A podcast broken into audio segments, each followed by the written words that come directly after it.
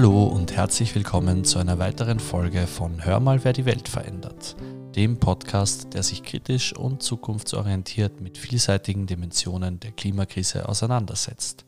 Ich bin der Johannes und ich habe das große Vergnügen, heute ein neues Mitglied in unserem Podcast-Team vorzustellen und das ist die Anna. Hallo Anna. Hallo Johannes. Und wir sprechen heute gemeinsam über Klimaaktivismus, zivilen Ungehorsam und die letzte Generation. Die letzte Generation ist eine Gruppe von Aktivistinnen, die sich für Klima- und Umweltschutz einsetzen. Und das auch mit radikalen und teilweise sehr umstrittenen Methoden. Durch zivilen Ungehorsam möchten sie die Klimakatastrophe wieder mehr ins Rampenlicht und den politischen Diskurs rücken. Aber was ist ziviler Ungehorsam eigentlich, Johannes? Ziviler Ungehorsam bedeutet, dass gegen politische Maßnahmen oder wie im Fall der Klimaaktivistinnen gegen das Fehlen von politischen Maßnahmen mit Protestaktionen und Mitteln, die nicht legal sind oder an der Grenze zum Legalen sind, Widerstand ausgedrückt wird.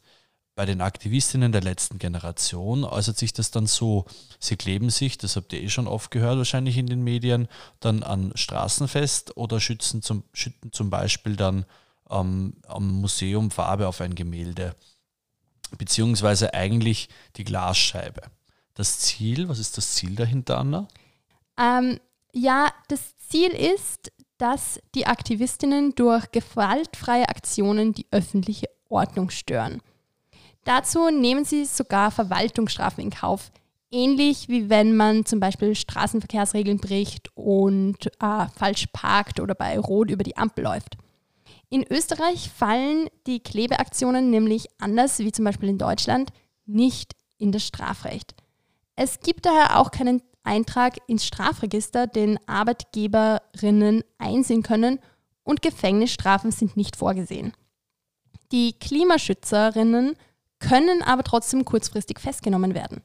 Bis zu 24 Stunden können sie bei der Behörde angehalten werden. Und wichtig zu wissen ist außerdem, dass auch unangemeldete Demonstrationen vom Versammlungsrecht geschützt werden. Wir dürfen heute Marina Hagen-Karneval, eine der Pressesprecherinnen der letzten Generation, bei uns in der Boko Base begrüßen. Ähm, liebe Marina, schön, dass du da bist. Könntest du dich vielleicht für unsere Hörerinnen und Hörer einmal kurz vorstellen?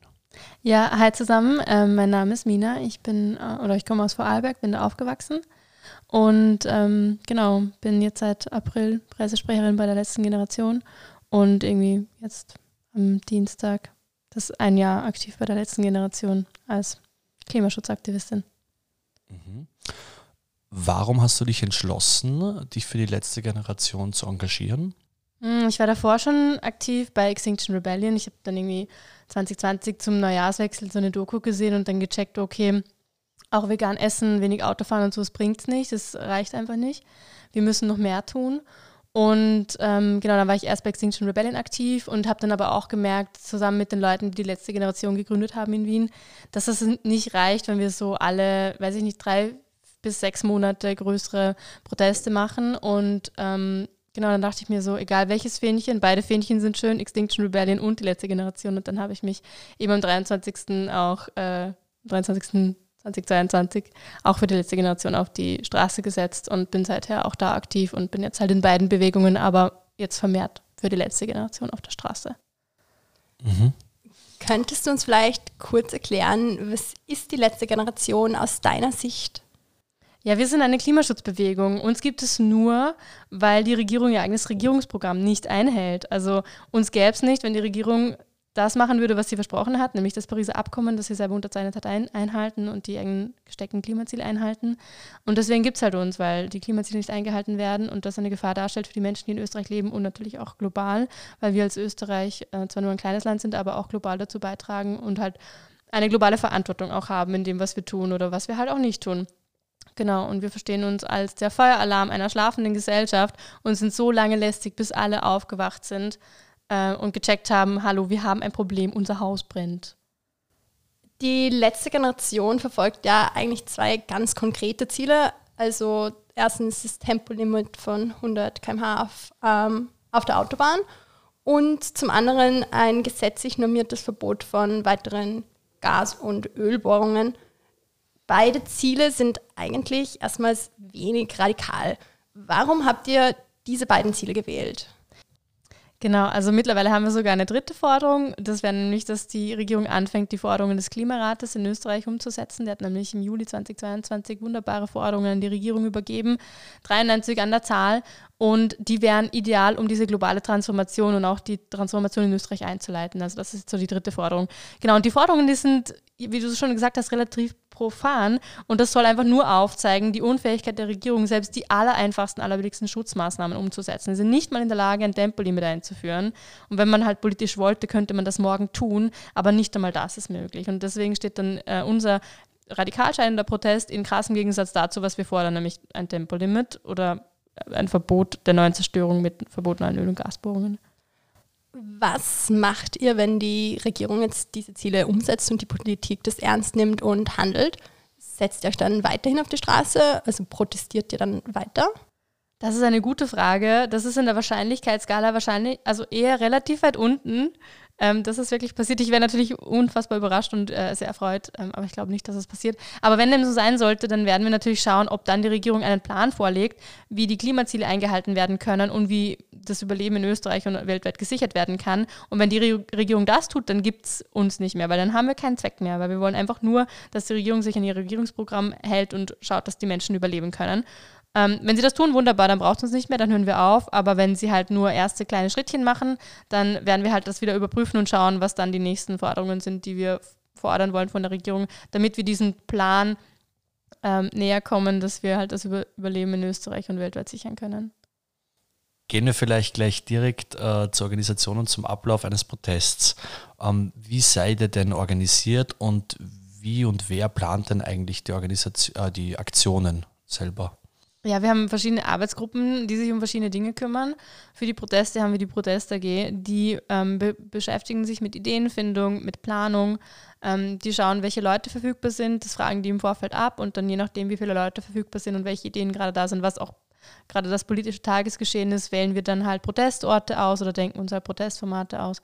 Und ähm, dann gibt es ja, meistens am Abend davor für die Leute, die mitprotestieren wollen, einen Treffpunkt. Für die PressejournalistInnen gibt es dann auch einen anderen Treffpunkt, wo die dann auch gesammelt und abgeholt werden.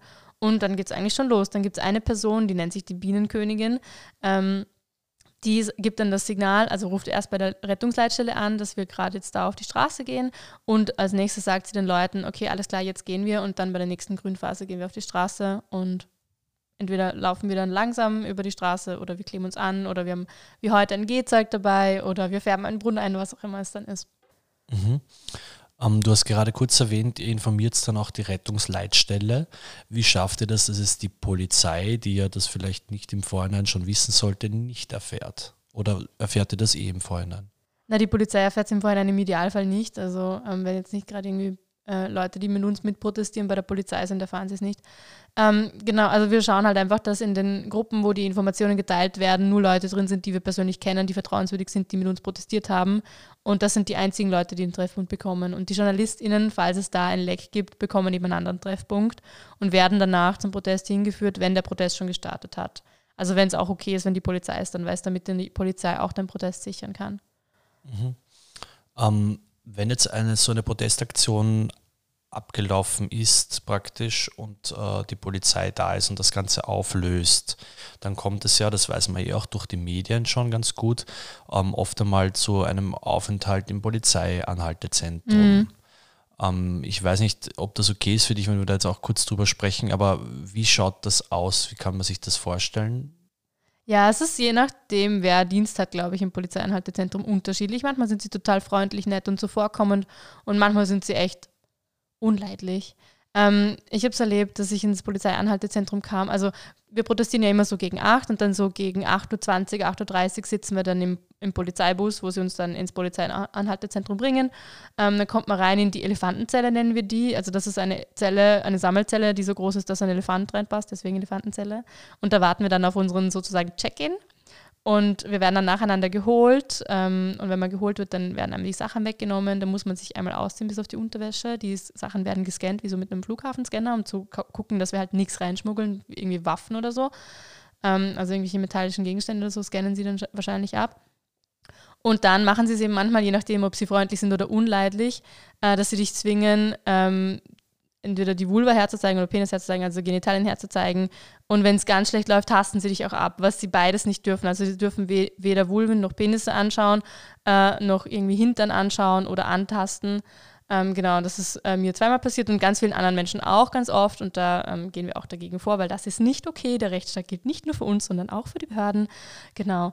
Und wenn das dann passiert ist, dann bekommt man die Sachen wieder zurück, dann kann man sich wieder anziehen und dann wird man je nachdem in die Einzelzelle gebracht und eingesperrt oder in eine Sammelzelle, wo dann mehrere Menschen, also die mit uns im Protest waren, eingesperrt sind und dann bleiben wir erstmal da. Ähm, dann gibt es Mittagessen, wenn sie nett sind oder wenn halt Protestfall ist, dann kochen sie vegan für uns, das ist sehr nett. Äh, das Essen ist jetzt nicht wahnsinnig berühmt, aber man kann schon essen, wenn man Hunger hat. Und ähm, genau, dann am frühen Nachmittag inzwischen werden wir dann meist freigelassen. Also so gegen 14.30 bis 17.30 kommen dann die allermeisten wieder frei. Aber wir verstehen bis heute nicht, warum sie uns überhaupt einsperren, weil also halt das hat keinen Nutzen für uns. Das ist einfach nur Steuergeld verbrennen. Aber wenn sie meinen, dass das irgendwas bringt, okay, dann halt, ja, passt. Ähm, du hast ja offensichtlicherweise schon einige Erfahrungen gesammelt.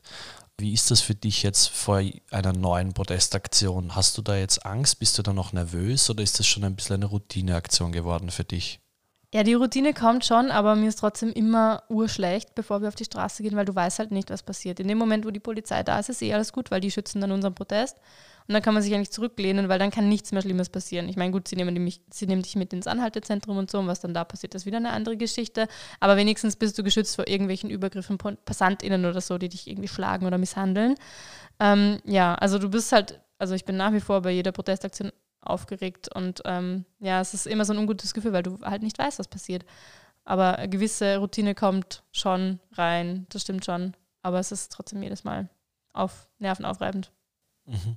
Ähm, vielleicht eine ganz interessante Frage im Zusammenhang mit den, mit den Aktionen. Du hast vorher gesagt, um 8 Uhr, das fängt ja normalerweise an. Warum fängt er eigentlich in der Früh an mit den Protestaktionen am Morgen und nicht am Abend, wenn die Leute von der Arbeit nach Hause kommen? Ja, genau, du sagst es schon. Wir wollen halt niemanden aufhalten, nach Hause zur Familie oder zu Freundinnen oder in die Freizeit zu kommen. Die meisten Menschen müssen am Morgen arbeiten und ähm, deswegen halten wir die Leute am Weg zur Arbeit auf, damit die Leute halt wenn sie schon gestört werden, auf dem Weg zur Arbeit gestört werden und dann halt später arbeiten ähm, und nicht irgendwie auf dem Weg in die Freizeit ähm, aufgehalten werden von uns. Wie groß ist die letzte Generation eigentlich? Also wie viele Mitglieder seid ihr? Ja, es ist schwierig zu fassen, ähm, weil wir halt über die Bundesländer verteilt sind und es Leute halt gibt, die machen ein bisschen mit wieder und dann sind sie wieder draußen und so. Also wir haben da ja, also wir können es nur grob abschätzen, aber es sind ungefähr 150 Menschen, die bereit sind, sich auf die Straße zu kleben und ähm, die auch bereit sind, sich einsperren zu lassen. Manche sagen auch 180, also so in dem Bereich 150, 180 bewegen wir uns da. Und Leute, die engagiert sind, im Hintergrund mithelfen oder sich solidarisch zeigen und halt im, Hintergrund irgendwie äh, Aufgaben übernehmen, sind so 500 bis 600 Menschen inzwischen. Wie wird man Mitglied? Ähm, das ist ganz einfach. Man kann einfach auf unsere Webseite gehen, äh, letztegeneration.at und dann auf Mitmachen klicken.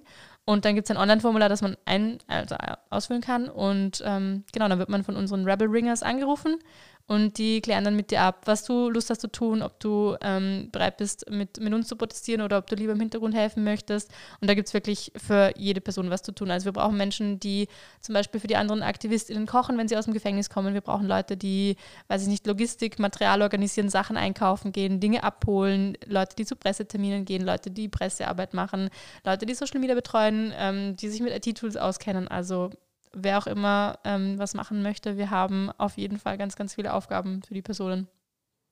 Wenn jetzt neue Mitglieder sich auf die Straße kleben möchten, werden die dann auf die Proteste vorbereitet? Ja, natürlich. Also das ist schon nicht ohne, was wir tun und das wissen wir. Und wir möchten die Leute auch nicht unvorbereitet in diese Situationen reinlaufen lassen. Deswegen machen wir immer so Protesttrainings. Die finden auch regelmäßig statt. Das kann man sich auch, äh, wenn man mal neugierig ist, gerne anschauen. Und da wird das halt geübt. Also wie läuft das ab? Wann kommt das Signal von der Bienenkönigin, jetzt gehen wir drauf und so. Ähm, wie gehen wir damit um, wenn irgendwie Leute aggressiv sind oder, oder übergriffig werden? Wir üben dann, dass wir aktiv gewaltfrei bleiben. Also wir schützen uns nur selber. Ähm, wir, wir schlagen nie zurück. Wir ähm, wir, wir schreien nicht zurück, weil das würde die Situation nur eskalieren und wir wollen immer deeskalativ bleiben.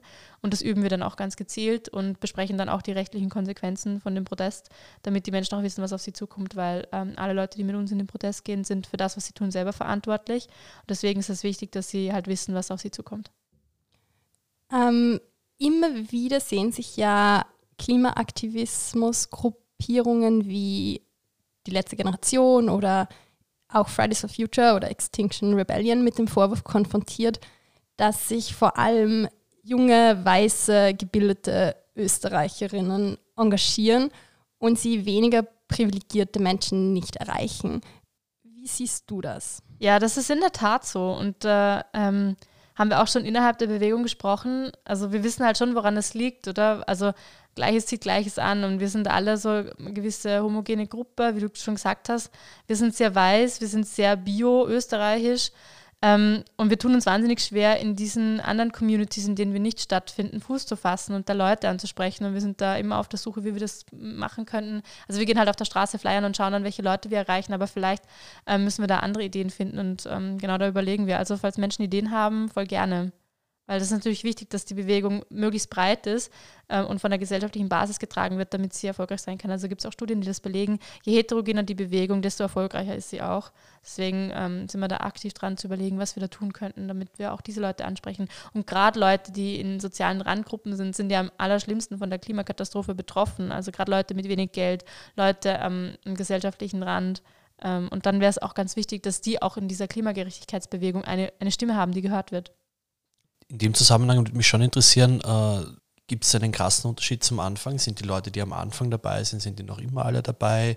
Äh, sind das, werden das laufend neue Leute? Bleiben die Leute länger dabei?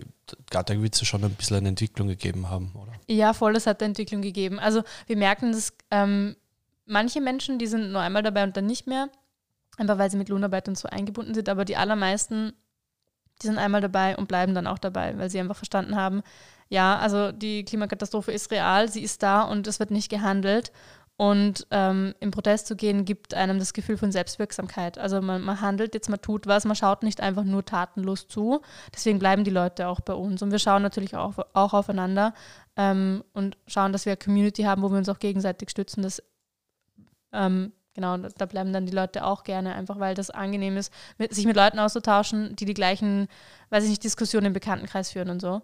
Ähm, wir haben auch gemerkt, ein bisschen diverser sind wir geworden. Also wir haben auch Leute, also ArbeiterInnen jetzt bei uns in der Bewegung, am Anfang waren wir wirklich, äh, ja, weiß ich nicht, drei DoktorInnen so. Äh, und ähm, genau, und auch ähm, ein paar Leute, die nicht Bio-ÖsterreicherInnen sind, aber es sind halt ganz, ganz wenige nur.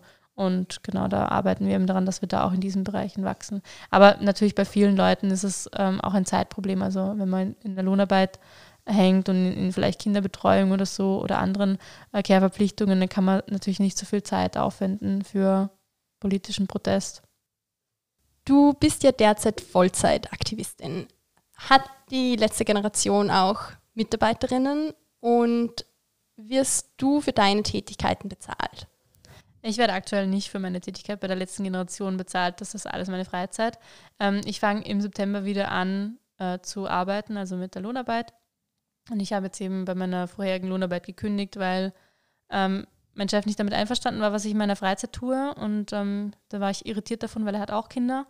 Und dann habe ich mich gefragt, muss ich mir das anhören mit zwei Wirtschaftsinformatik-Mastertiteln äh, äh, mit dem aktuellen Arbeitsmarkt? Da dachte ich mir so, nee, muss ich nicht. Und dann habe ich halt eben meine Arbeit dann gekündigt und bin jetzt in, in der Pause, die ich jetzt mache, Vollzeit für den Aktivismus da.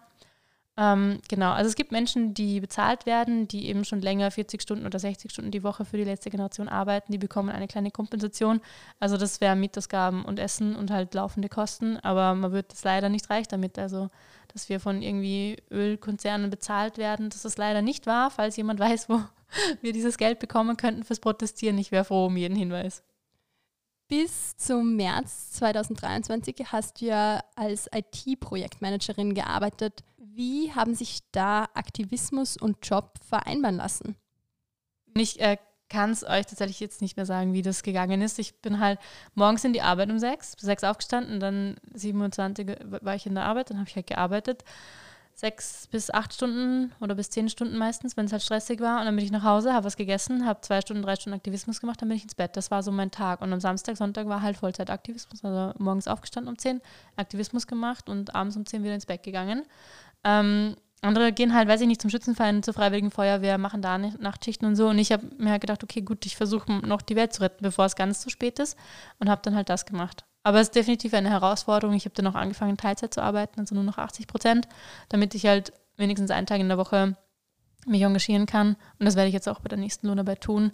Einfach weil es Dinge gibt, die vielleicht wichtiger sind als Lohnarbeit. Lohnarbeit ist auch wichtig, um halt das Leben zu finanzieren und sowas.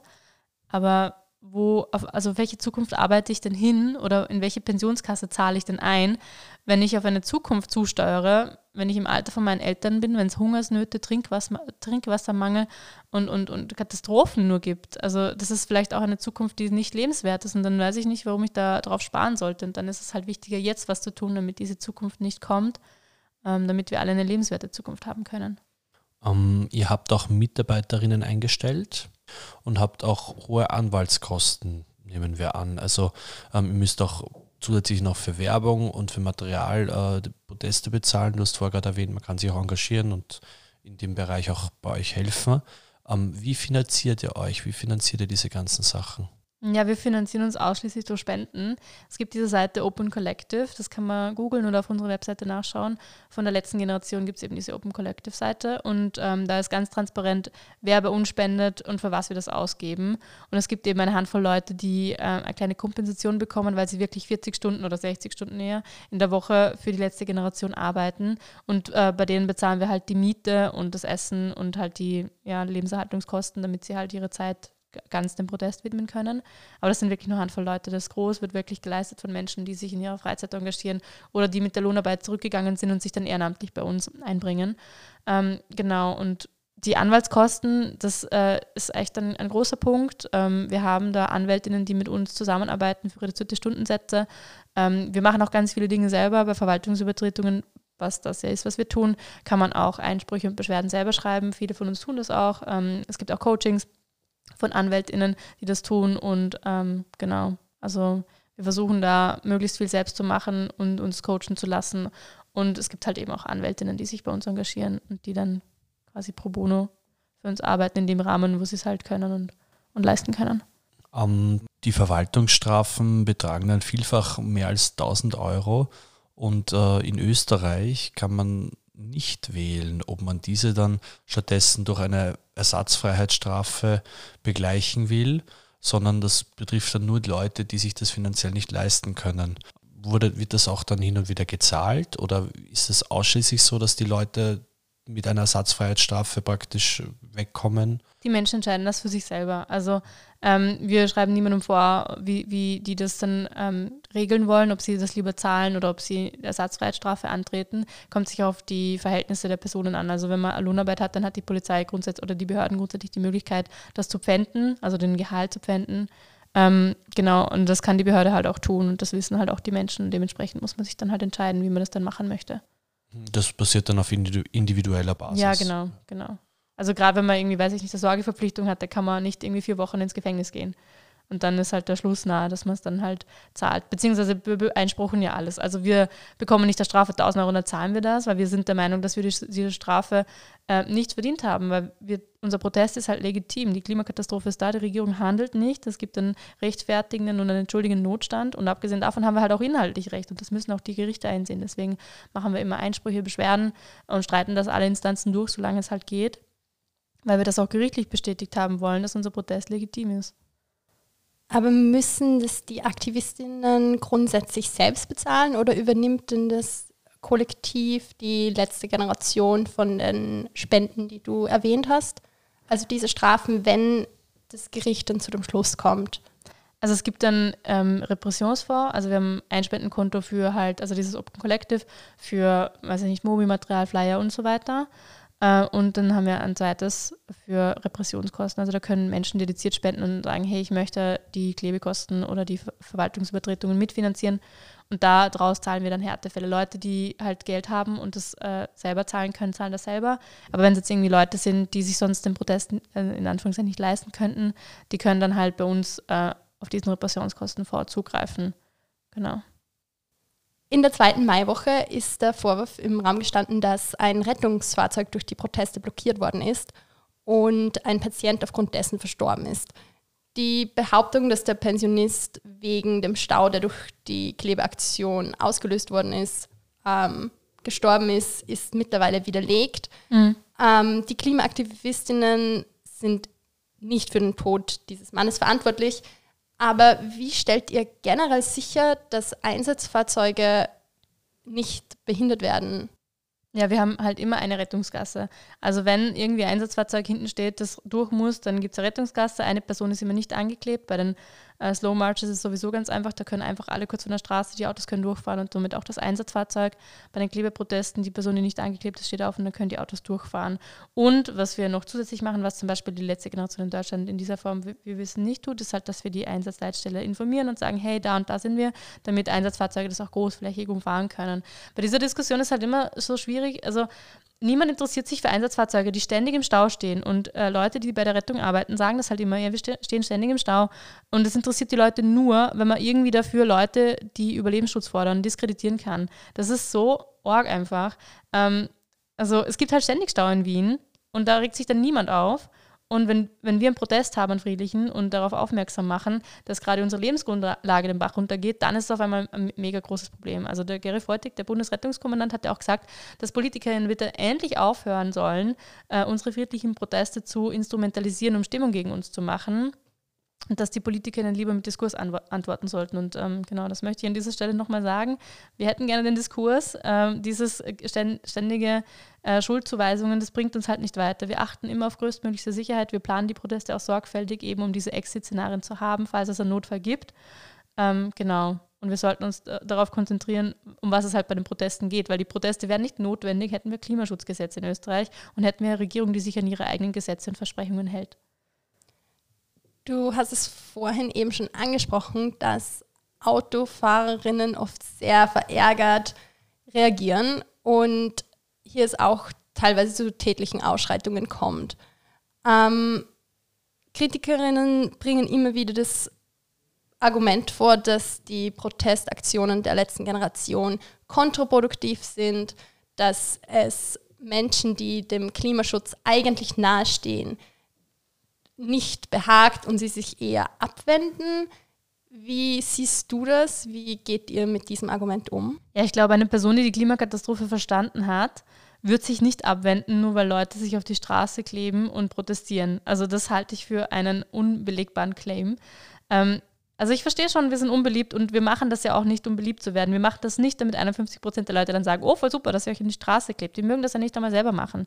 Ähm, der Protest ist da, um störend zu sein, weil alles andere nicht funktioniert hat. Also wir haben ja friedlich angemeldet, protestiert mit Fridays for Future, Massendemonstrationen hat es gegeben, es gibt symbolischen Aktionismus seit den 90er Jahren, Warnungen von Wissenschaftlern seit den 70er Jahren, Petitionen haben wir unterzeichnet. Ich kann euch gar nicht sagen, wie viele Petitionen ich unterzeichnet habe. Und das hat alles nichts gebracht. Und dementsprechend haben wir jetzt halt zu dieser, oder greifen wir zu dieser noch nervigeren, noch störenderen Protestform, um das Anliegen ähm, in die Medien zu bringen und ständig auf die Titelseite, weil darüber gesprochen werden muss, weil einfach die Handlungen, die wir von der Regierung brauchen, fehlen. So, genau. Und es geht halt nicht darum, dass dann die Leute sagen, oh, voll cool. Es geht darum, dass die Leute aus ihrem Dornröschenschlaf aufwachen und checken, hey, unser Haus brennt und wir müssen jetzt dringend anfangen, das Haus zu löschen. Welche konkreten Reaktionen erwartet ihr euch dabei von der Zivilbevölkerung? Wir erwarten uns von der Zivilbevölkerung, dass sie mit uns Druck machen auf die Regierung. Was wir haben, ist ein systemisches Problem. Es ist großartig, wenn Leute Bambuszahnbürsten kaufen. Es ist großartig, wenn man mal mit, der, mit dem Fahrrad zur Arbeit fährt. Aber das wird die Klimakatastrophe nicht mehr lösen. Und das zeigt halt auch, dass die, eben dieses systemische Problem da ist, das systemisch auch gelöst werden muss. Und das kann nur die Regierung, indem sie Rahmenbedingungen dafür vorgibt, wie das ähm, erledigt werden kann. Und damit, weil wir sehen, dass die Regierung das aktuell nicht tut, obwohl es allerhöchste Zeit ist, ähm, wird es halt politischen Druck brauchen. Deswegen würden wir uns von der Zivilbevölkerung erhoffen, die sich mit uns solidarisieren, dass sie helfen, politischen Druck zu erzeugen, dass sie die Regierung dafür zur Verantwortung ziehen, dafür, dass sie halt nicht handeln. Bundeskanzler Karl Nehammer hat letzten Sommer vom Klimamusterland Österreich gesprochen. Und Harald Mara, Präsident der Wirtschaftskammer, hat vor kurzem gemeint, dass er sich frage, wieso ihr euch nicht vor die chinesische oder die indische Botschaft kleben würdet. Und tatsächlich, 2018 war Österreich nur für 0,22 Prozent der CO2-Emissionen verantwortlich. Jetzt ist meine Frage an dich, wieso seht ihr dennoch die österreichische Politik im Handlungszwang? Ähm, ja, also wenn Karl Nehammer hergeht und sagt, Österreich ist eine Klimamusterstadt, ist das halt einfach gelogen. Unsere Emissionen müssten pro Jahr um 7 Prozentpunkte sinken und sie tun das momentan um 0,7. Wir verfehlen unsere Klimaziele krachend und ich frage mich dann schon, wie, wie man zu so einer Aussage kommt, weil das einfach nicht haltbar ist. Das entspricht nicht den Tatsachen. Und wenn natürlich dann der Bundeskanzler hergeht und lügt, ist schon ein ordentliches Stück. Und der Mara, der hergeht und sagt, ja, klebt euch doch in China an. Ja, das Ding ist halt, ich, ich bin halt Österreicherin und ich wohne in Österreich und wir haben halt eine historische Verantwortung, weil wir in Österreich äh, schon sehr viel länger emittieren wie Menschen in China und abgesehen davon wird ja in China ganz viel Konsum oder ganz viele Konsumgüter werden ja für uns produziert, die wir dann hier in Österreich konsumieren und dann mit dem Finger auf China zeigen und sagen, wow, oha, euer CO2-Fußabdruck ist so hoch.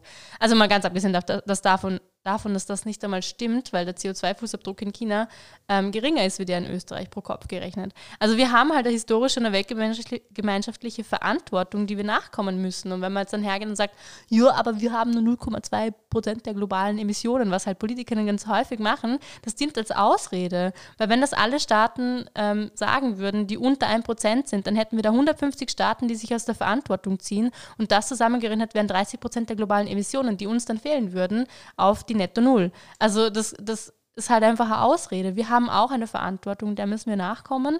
Und da wir halt in Österreich sind und die äh, genannten Herren in der österreichischen Politik haben die Ver Verantwortung, mit dem, dass sie das Mandat angenommen haben. Sie haben die Verpflichtung, gute Entscheidungen für die BürgerInnen zu treffen, die sie gewählt haben. Und das sollten sie bitte einfach auch tun. Und dann zu sagen, ja, aber China, das ist halt eine Ableckungsdebatte oder Nebelkerze. Das bringt uns halt nicht weiter. Ähm, es sind vorher schon ein paar andere Klimaaktivismusgruppen ähm, erwähnt worden. Die mhm. verfolgen ähnliche Ziele. Also gerade Fridays for Future ähm, ist recht bekannt auch durch diese großen Protestaktionen äh, ähm, der Fridays for Future eben ähm, vor ein paar Jahren auch. Und Gruppen wie Extinction Rebellion oder Ende Gelände oder auch Erde brennt. Arbeitet ihr zusammen mit denen oder ist das schon alles ein bisschen so, jeder macht seine eigene Philosophie und verfolgt seine eigenen ja, Ideen? Mhm.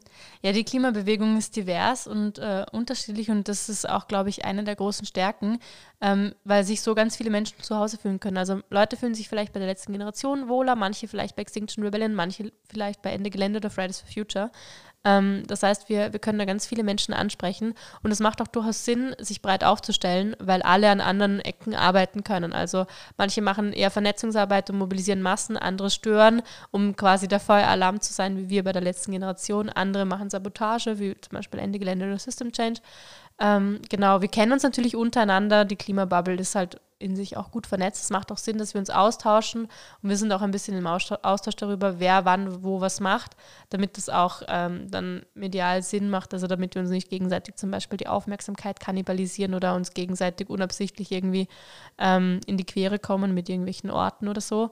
Ähm, das schon, aber es ist schon eben die Stärke der Klimagerechtigkeitsbewegung, auch ähm, unterschiedlich aufgestellt zu sein und diese Stärken, die wir da haben, nutzen wir auch bewusst. Seid ihr auch äh, grenzüberschreitend mit anderen Genera ähm, Generationen, sage ich schon, mit anderen ähm, äh, Gruppierungen und äh, der letzten Generation Deutschland zum Beispiel vernetzt?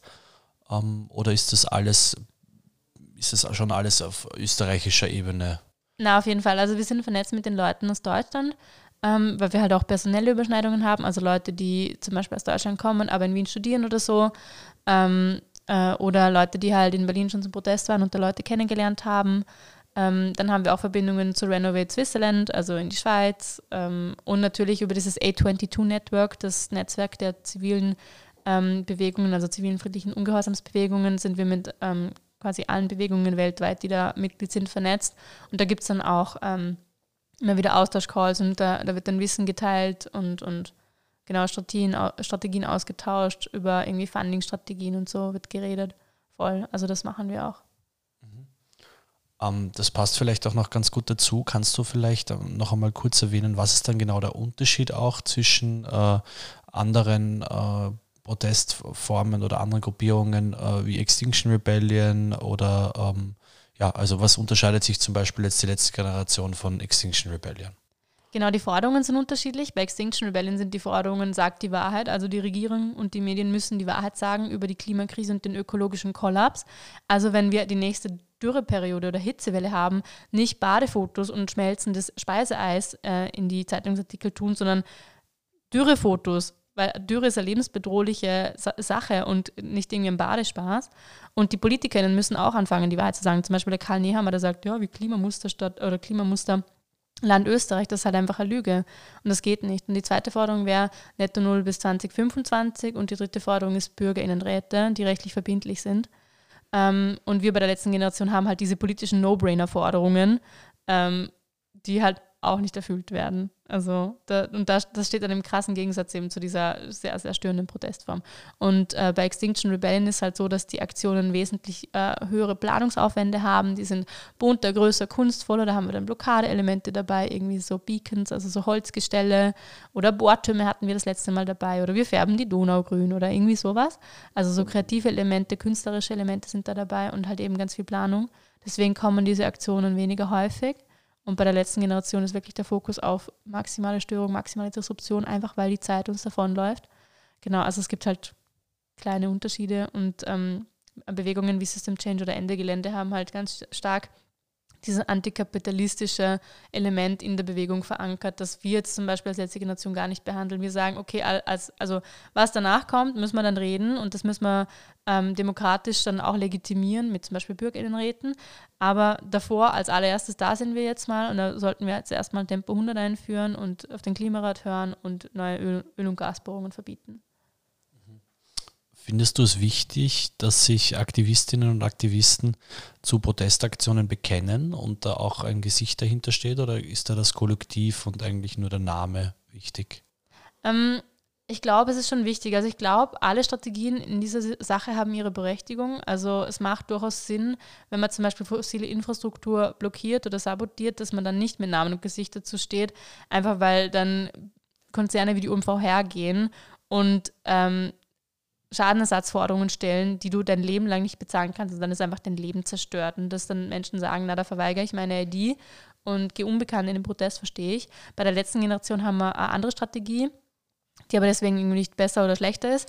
Ähm, wir gehen halt mit Namen und Gesicht in die, in die Aktion oder in den Protest und sagen, hey, ich bin die Marina, das ist der Wilfried, das ist der Bernhard und wir protestieren jetzt hier heute mit Gesicht und Namen einfach, um auch Leute aus der bürgerlichen Schicht zu erreichen, die dann sehen, oh, das ist nicht irgendwie die Antifa und der schwarze Block, sondern das sind ganz normale Leute. Das ist eine Projektmanagerin, das ist ein Tischler, ähm, er arbeitet im Marketing und sie ist Physiotherapeutin. Ähm, genau, und das merkt, merkt man auch, dass dann die Leute irgendwie auch also dass wir nahbarer sind und dass dann die Leute sich auch mit uns identifizieren und sich dann vielleicht auch eingeladener fühlen, bei uns mitzumachen. Genau. Also beide Strategien haben ihre Berechtigung und wir machen es halt so, andere Bewegungen machen es anders und deswegen ist es auch so wichtig, dass es viele verschiedene Bewegungen in der Klimagerechtigkeitsbewegung gibt. Neben den Straßenblockaden habt ihr auch Museumsaktionen veranstaltet, eine im Naturhistorischen Museum und eine im Leopold-Museum. Möchtest du unseren Hörerinnen vielleicht kurz die Hintergründe dieser Aktionen erläutern? Also warum ihr euch entschieden habt, auch in Museen die öffentliche Ordnung zu stören? Ja, die Museen sind Bühnen für unseren Protest. Also es geht, wir haben nichts gegen irgendwie Kunst oder so. Im Gegenteil, wir alle oder ganz viele von uns sind kunstbegeistert und, und sehen das als was sehr Wertvolles. Und das ist genau der Punkt. Das ist was Wertvolles für die Gesellschaft. Und da tut es weh, wenn das gestört wird. Und das gibt eben diesen öffentlichen Aufschrei und unfassbar viel Aufmerksamkeit. Und dann wird diese Debatte angestoßen, warum tun die Menschen denn das? Also im Natur, ähm, Naturkundehistorischen Museum haben wir uns eben an, an, einen Sockel geklebt, wo ein Dino drauf stand, ein Plastik-Dino-Skelett. Und im Leopold-Museum haben wir vom Gustav Klimt das Gemälde Leben und Tod ähm, oder das, die Glasscheibe vor dem Gemälde mit äh, Fake-Öl begossen. Und das hätten wir uns selber nicht äh, gedacht, dass das so viel mediale Aufmerksamkeit bringt. Also es war Wahnsinn. Also nach der Gustav Klimt-Aktion, da war, ähm, wir hatten internationale Presse und auf, der, und auf einmal ging es echt los mit der letzten Generation in Österreich. Davor, davor waren wir irgendwelche, weiß ich nicht, fünf Hansel und dann ging es wirklich richtig los und dann sind auch die Menschen auf uns aufmerksam geworden. Und eben weil es diese bürgerliche Substanz, diese, diese Beschaulichkeit so getroffen hat, so im, im Museum, wo alles gut ist und wo wir alle ähm, total gesittet miteinander umgehen und alles vorsichtig und sauber und so. Dann diese Störaktion und dann dieses Fake-Öl, das hat, ähm, glaube ich, ganz viel gemacht mit ganz vielen Menschen und viele Irritationen ausgelöst, aber auch viele Debatten. Warum machen die Menschen denn das? Und haben sie vielleicht recht mit dem, was sie sagen? Warum habt ihr in der Aktion im Leopold-Museum Fake-Öl verwendet und nicht wie zum Beispiel andere Aktivistinnen in anderen Ländern Tomatensuppe oder kartoffelfrei? Ja, ich glaube, Tomatensuppe ist halt iconic für UK und äh, Kartoffelsuppe halt für Deutschland. Und an dem Tag, wo die Leopold-Aktion war, da hat gerade die OMV den äh, Eintritt gesponsert und die OMV ist ja ein Mineralölkonzern, deswegen hat sich eben das Fakeöl angeboten und Fakeöl deswegen, weil es halt abwaschbar ist. Also ähm, das ist eine, eine Mischung, die wasserlöslich ist und die konnte man einfach abwaschen. Wie weit geht die letzte Generation mit ihren Aktionen? Wo zieht ihr die Grenze? Die Grenze ist äh, der friedliche Protest. Wir bleiben mit allem, was wir tun, was wir sagen, was wir machen, immer absolut friedlich. Das machen wir aus tiefster moralischer Überzeugung, aber auch aus einer strategischen Überlegung. Es gibt nicht Studien, die ähm, sich, sich angeschaut haben, was soziale Bewegungen erfolgreich macht. Und ein großer Faktor ist Gewaltfreiheit. Also Bewegungen, die nicht gewaltfrei sind, also gewaltsame Aufstände haben eine Erfolgschance von 20 Prozent und gewaltfreie soziale Bewegungen haben eine Erfolgschance von 50 Prozent. Und die Situation ist ernst. Wir brauchen alle Chancen, die wir haben können. Deswegen bleiben wir gewaltfrei, weil wir nicht gewalttätig sein wollen, aber auch aus einer strategischen Überlegung heraus. Ähm, genau, bleiben wir gewaltfrei. Also wir protestieren so lange und so laut, wie es notwendig ist, aber immer gewaltfrei. Was bedeutet für dich gewaltfrei? Also inkludiert das zum Beispiel auch Sachbeschädigung, also wäre Sachbeschädigung, also zum Beispiel das Aufstechen von Reifen, wäre das schon Gewalt oder? Das Aufstechen von Reifen ist ziemlich kritisch, weil wenn Menschen das nicht sehen, dass bei ihrem äh, Auto was nicht ähm, in Ordnung ist und dann losfahren, dann könnte denen was passieren. Also sowas werden wir ganz sicher niemals machen. Wir lassen auch keine Luft aus irgendwelchen SUV-Reifen aus, auch wenn ich die Aktion dahinter schon verstehe, weil dann in Anführungszeichen trifft es mal die richtigen. Ähm, aber auch das ist irgendwie auch nur individuelle Konsumkritik und bringt uns halt auch nicht weiter. Ähm, also wir schauen, dass niemals Menschenleben gefährdet werden. Wenn jetzt ähm, zum Beispiel ein, Schutzglas beschmutzt wird oder so, wie bei der Leopold-Aktion, da habe ich jetzt persönlich nicht so das große Problem, weil das kann man abwaschen, ein Schutzglas kann man ersetzen. Die Zivilisation nicht mehr. Und die Menschen, die jetzt schon sterben im globalen Süden und die Menschen, die jetzt in Österreich schon leiden, die kann man auch nicht ersetzen.